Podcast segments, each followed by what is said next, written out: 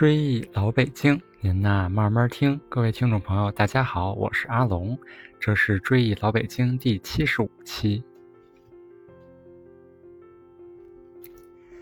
追忆老北京是一个讲述老北京历史、建筑、民俗的播客节目，推荐大家使用喜马拉雅客户端搜索“追忆老北京”专辑，点击订阅按钮，每期节目更新都会有推送提醒。还可以下载到手机，随时收听。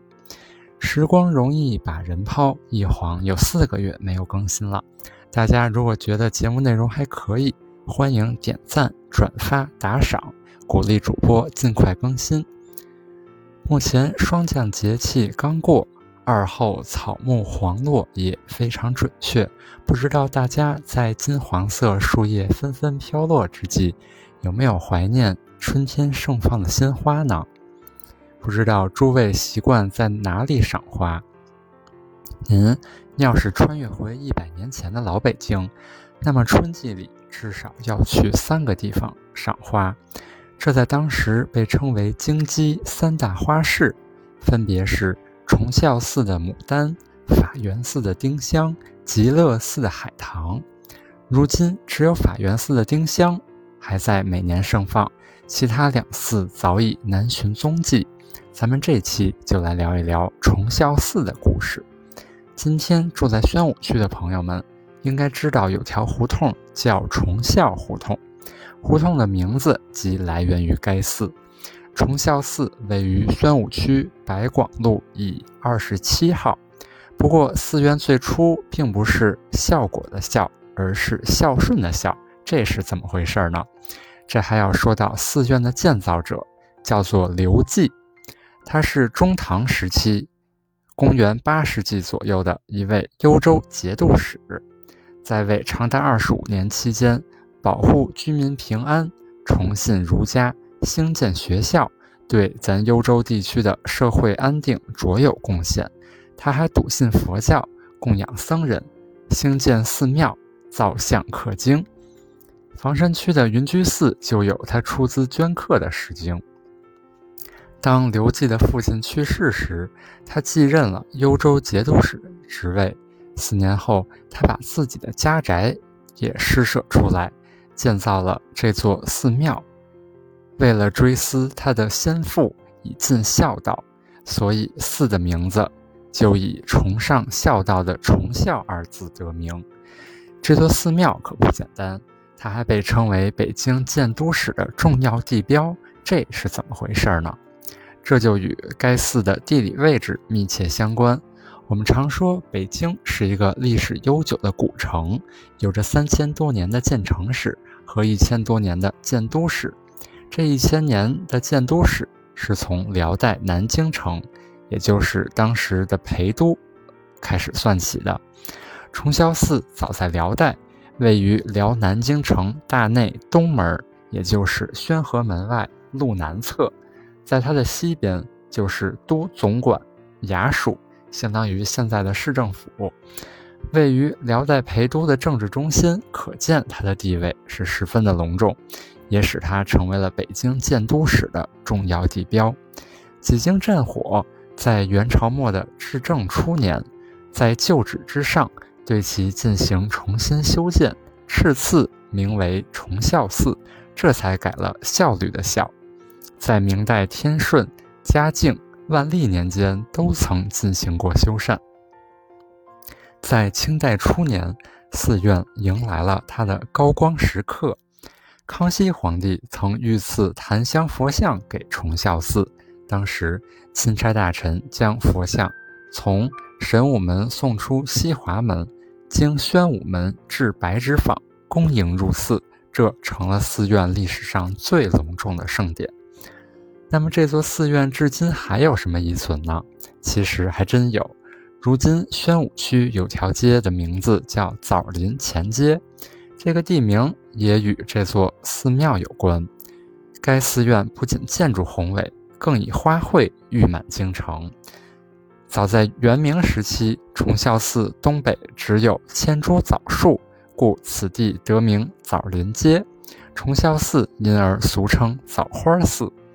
民国初年，为了与西段南侧的街道区分，枣林街改称枣林前街，西段南侧的街道称枣林后街。枣林前街这一街名沿用至今。康熙年间的刑部尚书诗人王士祯曾留下了“过崇孝寺看枣花”的诗句。清中期以后，这些枣树就只剩下几株了。晚清时期，崇孝寺又以牡丹誉满京城，它与大觉寺的玉兰、法源寺的丁香三足鼎立。牡丹花圃在崇孝寺大殿的西北角，大约有三分地左右。人们穿过山门，斜穿过正殿前的院子，绕过西山墙，就会看到这些牡丹。除了常见的摇黄、魏紫以外，还有一一两株名贵的墨色牡丹和绿色牡丹。那么，该寺院的牡丹吸引力究竟有多大呢？当时有很多著名学者，如主编《康熙字典》的陈廷敬、学者朱彝尊、编纂《四库全书》的纪晓岚以及林则徐等，都是这里的常客。龚自珍曾题有“辞留百倍花尽间”。此事宣南长故花的诗句，据说当时全国闻名的墨色牡丹只有两株，一株在杭州西湖的法相寺，一株就在北京崇孝寺。寺僧还用牡丹花瓣和以白面，加入白糖，煎成富贵饼，食之香甜可口。一直到民国时期，崇孝寺的牡丹依然是花开时节动京城。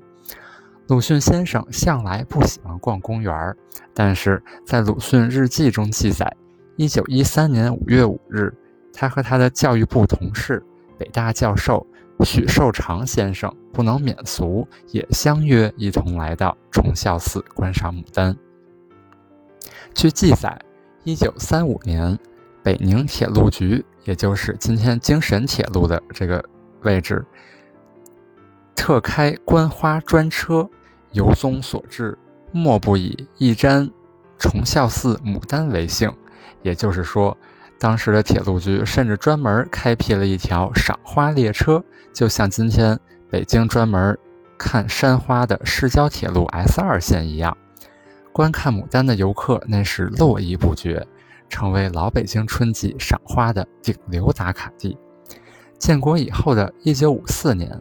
著名书画家、收藏家叶公绰先生看到崇孝寺牡丹大量枯萎，非常惋惜，曾向北京市人民政府建议，将崇孝寺牡丹移入中山公园花圃。